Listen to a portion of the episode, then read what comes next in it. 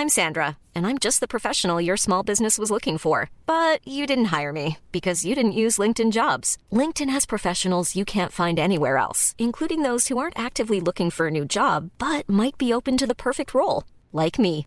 In a given month, over 70% of LinkedIn users don't visit other leading job sites. So if you're not looking on LinkedIn, you'll miss out on great candidates like Sandra. Start hiring professionals like a professional. Post your free job on linkedin.com/people today.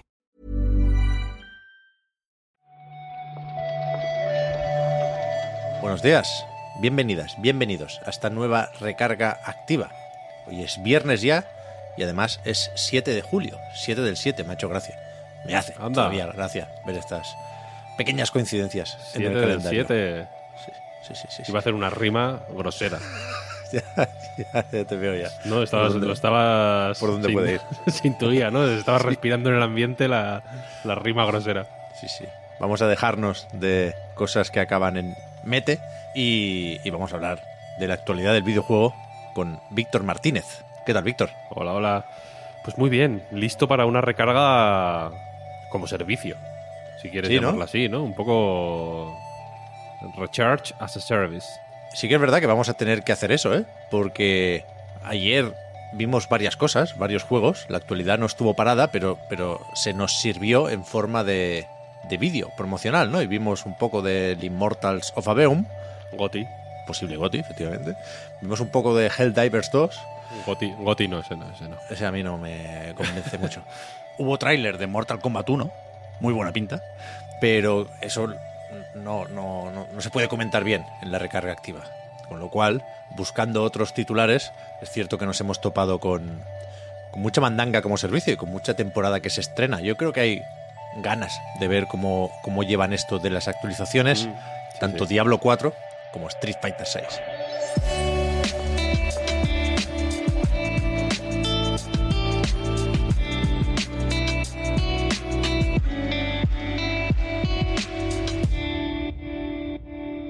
¿Qué empezamos, Víctor? ¿Con Capcom o con Blizzard?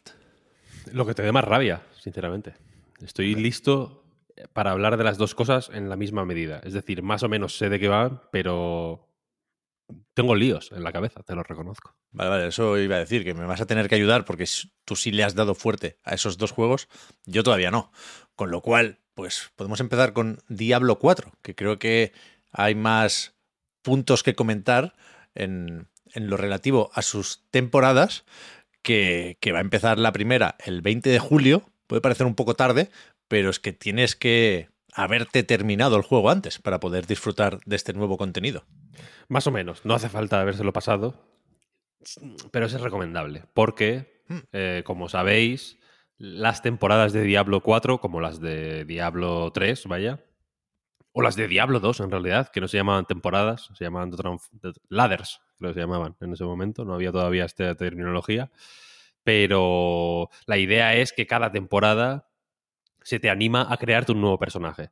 Estas temporadas incluyen mecánicas nuevas, pequeños eh, elementos de historia que son exclusivos de esas temporadas. Quiero decir, una vez que se termina la temporada, esas novedades, que no, es en plan que te metan un muñeco nuevo, ¿no? sino que son va- variaciones, digamos, sobre las mecánicas base del juego. Una vez que termina la temporada, como digo, desaparecen y entonces la idea es que esta sea una oportunidad para probar distintas clases, ¿no? En el caso de Diablo 4 está muy, muy, muy pensado para experimentar con los personajes, como más o menos todos los Diablo en realidad, pero aquí de una forma más explícita, yo creo, y entonces la idea es que si te has hecho, yo qué sé, eh, como es mi caso, por ejemplo, una hechicera con, de, de eléctrica, digamos, pues aprovechar la temporada para, yo que sé, probar un bárbaro, por ejemplo, ¿no? Y llegado el, caso, pues igual vuelves a hacerte una hechicera, pero es una hechicera de fuego, por ejemplo, con, más centrada en, en el fuego, por cómo está diseñada la, la, eh, el árbol de habilidades y la- el ritmo al que consigues eh, experiencia, o sea, puntos de habilidad y demás, y cómo se te va limitando el acceso a según qué perks, ¿no? A medida que desbloqueas otros. Hay momentos en los que se ramifica, quiero decir, ¿no? Y si, y si desbloqueas una cosa, no puedes desbloquear otras, ¿no? Eh, pues la idea es que va- vayas aprovechando las temporadas para meterle caña a saco al juego. Es un poco, a mí me da un poco de FOMO, te lo reconozco, porque no es un proceso particularmente corto el de llevar a un personaje al nivel máximo, que es la idea en estas temporadas, vaya. Pero sí que tengo cierta curiosidad por ver cómo lo gestionan, cómo se portan las pues las nuevas eh, mecánicas, el, loot nuevo que, que se consiguen en. O sea, que se consiguen estas temporadas, que es exclusivo de las temporadas, el tipo de objetos que se proponen, etcétera, etcétera. Em, y bueno, y a, y a ver, qué- y a ver qué pasa. El- los personajes, por terminar de aclarar, si queréis, los personajes que te hayas creado tú hasta ahora, fuera de las temporadas, se mantienen, quiero decir, esos están en una cosa que Blizzard llama el reino eterno. Ahí está. Es una cosa así un poco cursi, pero es como lo han, lo han llamado. Creo que ya se me parece que ya se llama así en, en Diablo 3 y en Diablo 2 remasterizado, que ya usaba este rollo de las temporadas. Eh, ah, no, no, no, no. En Diablo 2 remasterizado, perdón, estaba el reino online y un re- reino offline. Me liaba ahí. El Mucho lío, ¿eh? Con estas cosas. Estos son... Reino, reino champiñón. A mí, el re- a mí me, lo Ojalá. ponen, me lo ponen más fácil los de Nintendo. ¿eh? Sí, eso es verdad, eso es verdad. Y la cosa es que le- le- los personajes de las temporadas están en algo que llaman el reino de temporada y que, y que bueno, está limitado a la duración de, de, ca- de cada temporada, ¿no? Aquí, si ya por entrar en cosas más específicas, todo lo que se haya desbloqueado, todos los desbloqueos que haces en, el- en los personajes del reino eterno, que son comunes a todos los personajes, eh, aquí en las temporadas se mantienen. Quiero decir, las zonas que. Los, los- los altares de Lilith, por ejemplo, que dan mejoras permanentes, digamos, a todos los personajes que tienes. eh, sí, están desbloqueadas. eh, la montura, por ejemplo, la tienes eh, desbloqueada. No hace falta ir tan.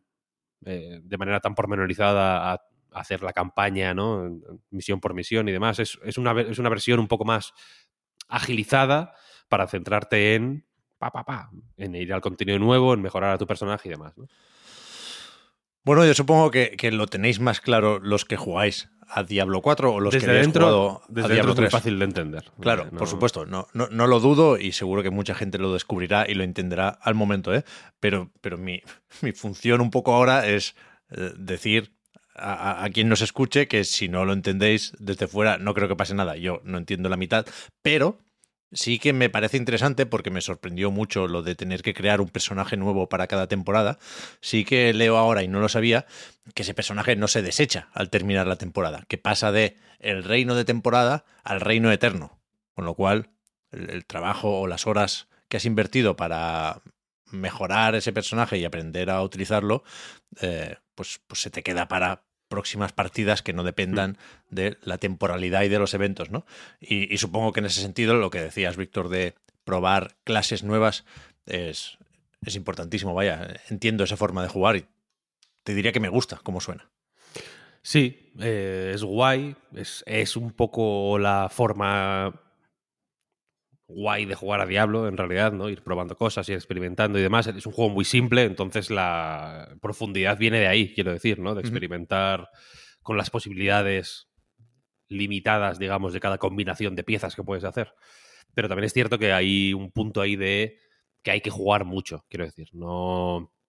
Yo animaría a la gente a que le diera un tiento, pero que, se- que sepa reconocer el, el- el- el ansia en cuanto empieza a manifestarse, quiero decir, porque llega un, pu- es, es cualquiera que haya usado un, un pase de batalla, por ejemplo, quiero decir. Los pases de batalla suelen ser generosos en el tiempo, pero el rollo de hostia, se está acercando el final de la temporada y no he completado el pase de batalla y me falta esto, esto, esto, esto, y si desbloqueo todo me puedo sacar el siguiente gratis, por ejemplo, pues es un...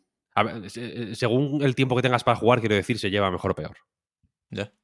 Eso, ya cada uno, ya con, con un juego u otro, creo que todos tenemos experiencia con las temporadas, o casi todos, ¿eh? Hay todavía por ahí una, una pequeña resistencia a tope con ellos, siempre.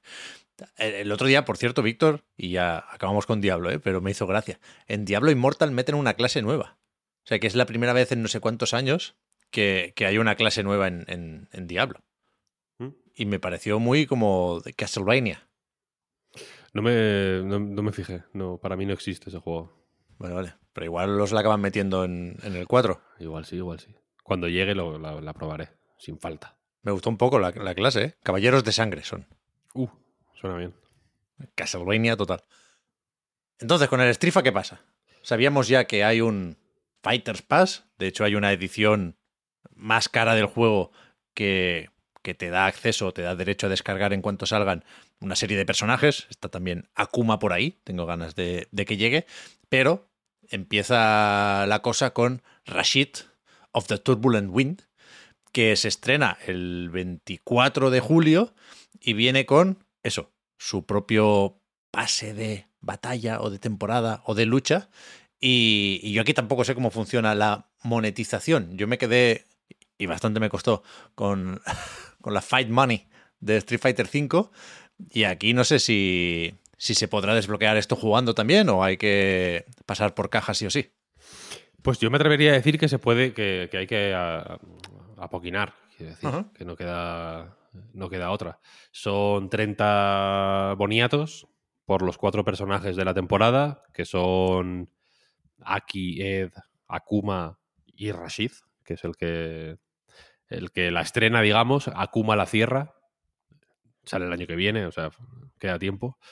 Y luego el Fighting Pass, digamos, el equivalente al Battle Pass de, de Street Fighter eh, 6, cuesta 5 pavos, básicamente. Es lo típico que te lo, te lo comentan así en Fighter, Fighter Coins, creo que se llama, vaya.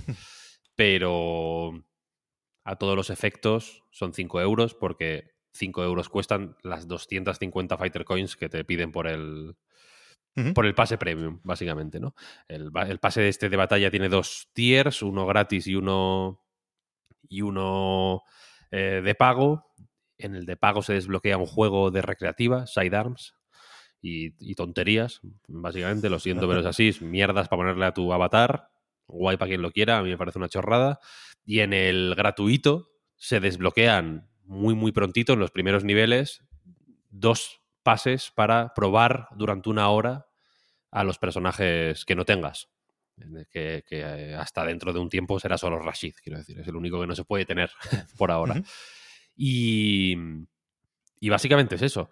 Creo que no se sabe el precio de los personajes individuales. Creo que se va a poder comprar a Rashid eh, aparte, fuera del Character Pass, pero no se conoce todavía el precio. En este Street Fighter VI Capcom no sé si es que está improvisando ciertas cosas o que se está guardando la información hasta el último momento, pero muchas cosas del, de, de, Street Fighter VI no se supieron hasta el día de lanzamiento y muchas claro. otras no se supieron hasta varios días después del lanzamiento, de hecho, ¿no?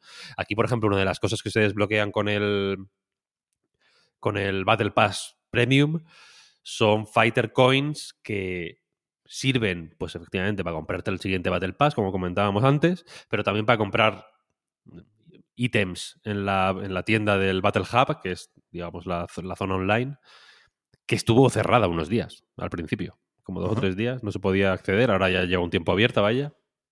Y. Y por no haceros mucho lío, si queréis, yo propongo que si os.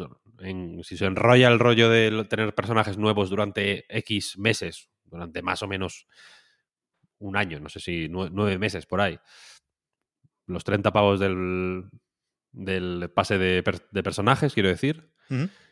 Y el resto yo me olvidaría, porque es un, es un lío como todas estas historias. Ya. Pero no es, no es menor, ¿eh? La duda del el precio por personaje, porque a lo mejor solo quieres a Rashid, a lo mejor solo quieres a Akuma, a lo mejor tu main de toda la vida de Street Fighter lo ponen en próximas temporadas. Con lo cual, pues si cuatro personajes son 30 euros y el pack tiene que salir un poquito más a cuenta, pues ponle que 8, 9 o 10 euros por cada luchador suelto. Suena razonable, suena razonable, sí. Habrá que ver cuánta moneda del juego cuestan, si es que te dan esa opción. Mm, en fin, eh, las, En el juego se diferencian bien las cosas que son gratis y las que son de pago, quiero decir. Los colores, por ejemplo, se pueden comprar con dinero real, con Fighter Coins, pero también se pueden comprar con res- respeto, se llama o algo así, no sé. La otra, hay una moneda azulita y otra y una, mon- y una moneda morada. La morada se consigue con más alegría, eh, se consigue jugando normal, vaya, y ca- pero cada color cuesta mil de esa, por ejemplo. Ya. Es más o menos difícil, a no ser que juegues mucho, mucho, mm, conseguir los colores a buen ritmo. ¿eh?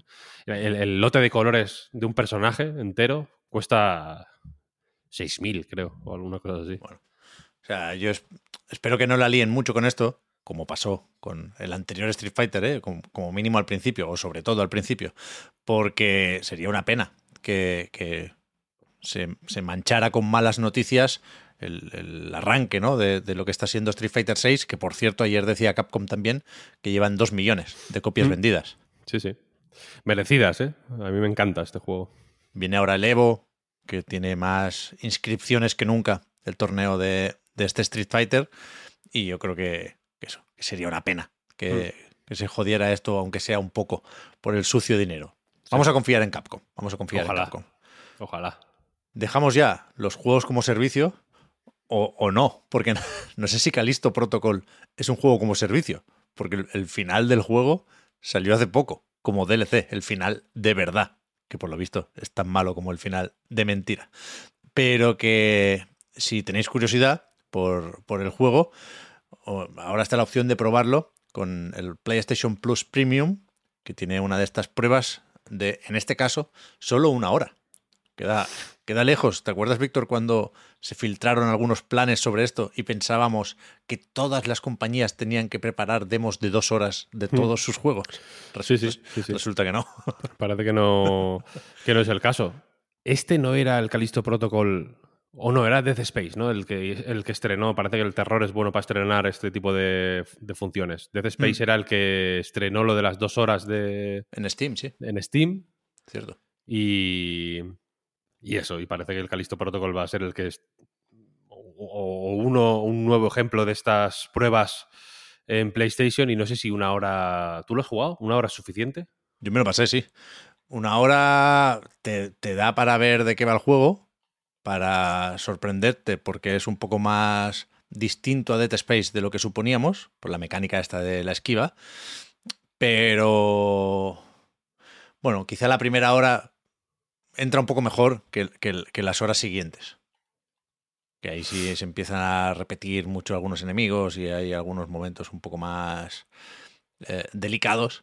Pero, pero, bueno, sí, a mí no me parece un juego excepcional, pero yo tampoco lo, lo sufrí, ¿eh? Me lo acabé pasando con ciertas ganas. Quien, quien pueda que lo, que lo pruebe. Sí, sí, sí. A mí se me olvida constantemente ¿eh? cuando nos quejamos de que parece menos atractivo el Plus Premium que el Plus Extra. Lo decimos normalmente pensando en los juegos de plataformas clásicas de Sony, ¿no? Pero esta opción de las demos, que también es una cosa exclusiva de este tier, lo tenemos poco en cuenta porque es que tampoco hay, tampoco hay tantas pruebas, ya digo, como llegamos no, a imaginar. No, no.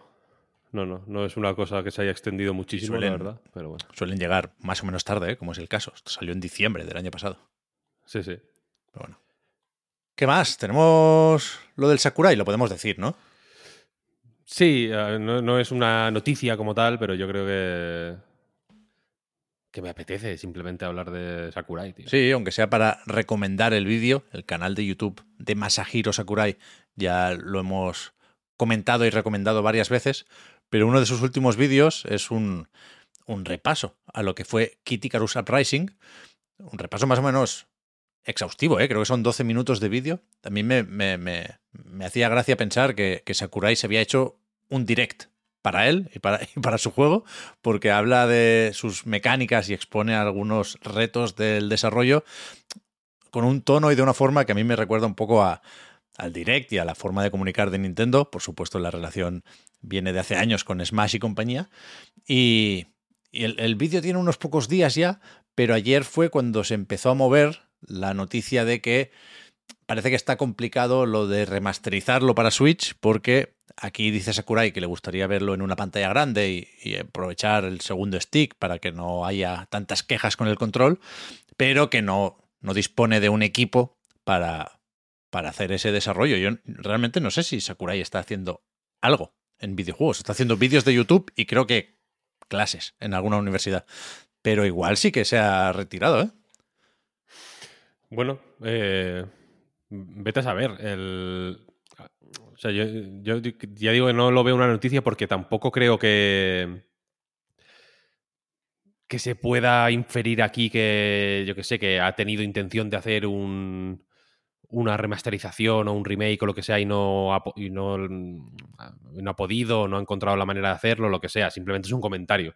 Quiero decir, en un vídeo que, que, por cierto, eh, has dicho que son 12 minutos y en, y en, tiempo YouTube, eso igual suena a más o menos poco porque YouTube, pues bueno, yo qué sé, la, los eh, video essays buenos se, pues suelen considerarse los que duran una hora y media o dos, ¿no? Pero el cabrón es que en, en, el, en el, segundo 3 está arrancando ya con, con, con, la quinta, ¿eh? O sea, no hay. es un vídeo con cero grasa. Sí, sí. No hay ni un momento en el que no haya información valiosa. Es increíble.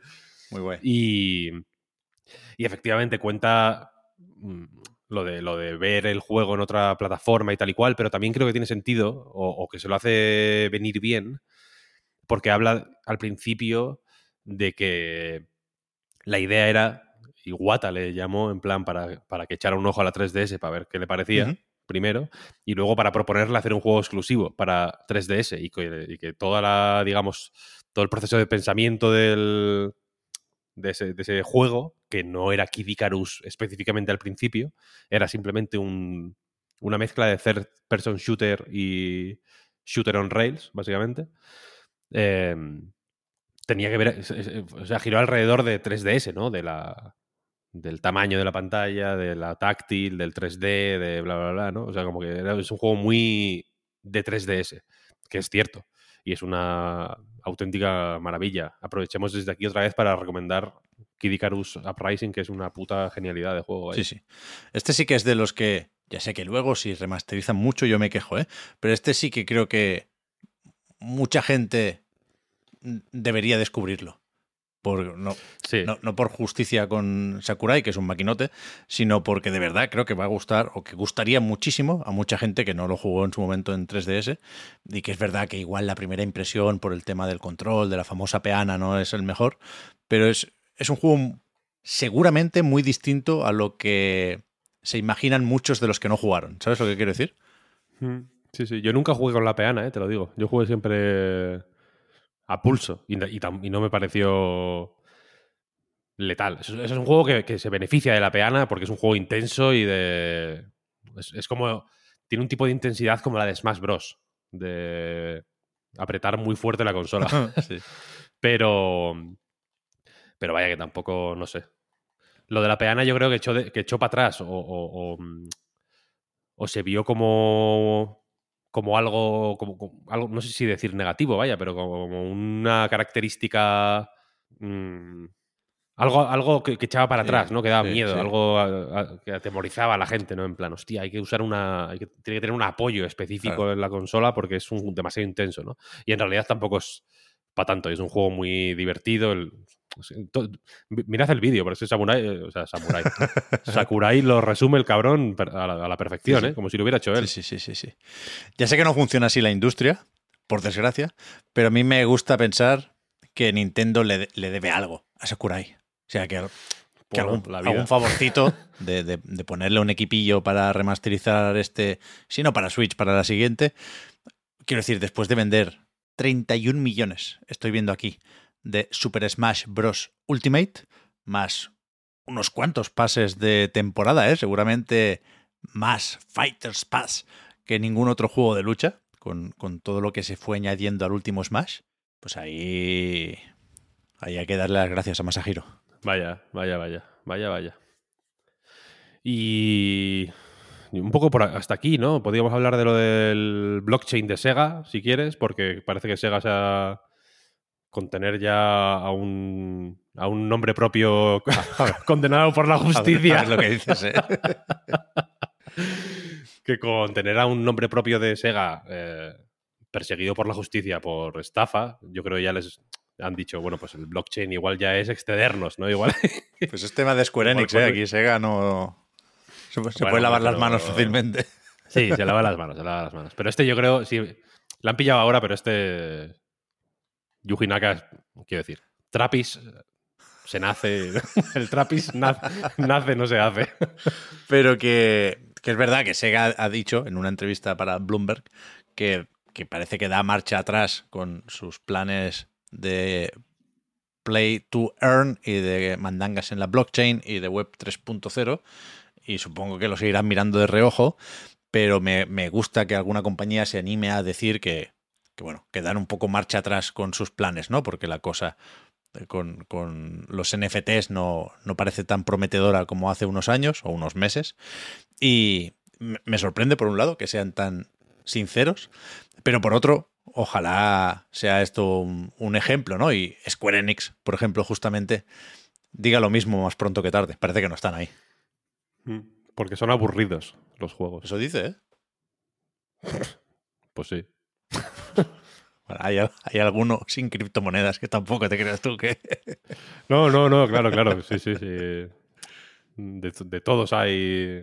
De todo hay en la viña del Señor, ¿no? Pero bueno, me, gusta que lo digan así, ¿no? En plan, es que son una puta mierda, ¿no? Es, que, son malísimos, no hay, no hay otra, vaya. Sí, sí, sí. A ver qué pasa con el superjuego, ¿eh? A ver, a ver. Sin blockchain, tan super no será, vaya. A ver cómo lo hacen. En fin, eh, es verdad que, me ha gustado leerlo esta mañana, ¿eh? que, parecía una, una buena noticia. Vamos a acabar de editar esta recarga activa que se, edita más o menos rápido. Pero también el podcast Reload, que grabamos ayer. Con eso tiramos durante el fin de. Y ya así eso, el lunes volvemos a comentar lo que haya sucedido en la actualidad del videojuego. Venga, fenomenal. Muchas gracias, Víctor, por haber comentado hoy la jugada. Hablamos ahora. A ti, Pep. Buen fin de. Chao, chao.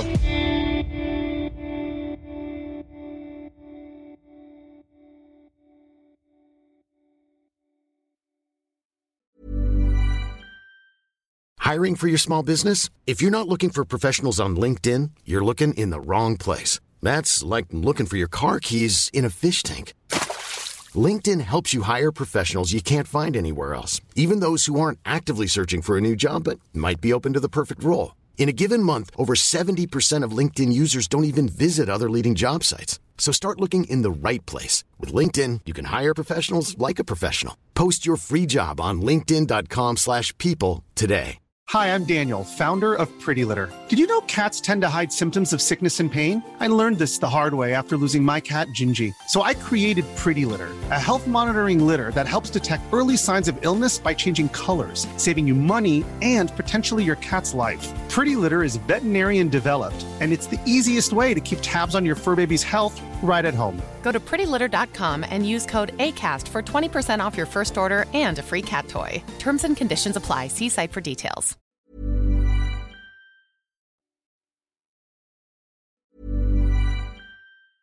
Hi, I'm Daniel, founder of Pretty Litter. Did you know cats tend to hide symptoms of sickness and pain? I learned this the hard way after losing my cat, Gingy. So I created Pretty Litter, a health monitoring litter that helps detect early signs of illness by changing colors, saving you money and potentially your cat's life. Pretty Litter is veterinarian developed, and it's the easiest way to keep tabs on your fur baby's health right at home. Go to prettylitter.com and use code ACAST for 20% off your first order and a free cat toy. Terms and conditions apply. See site for details.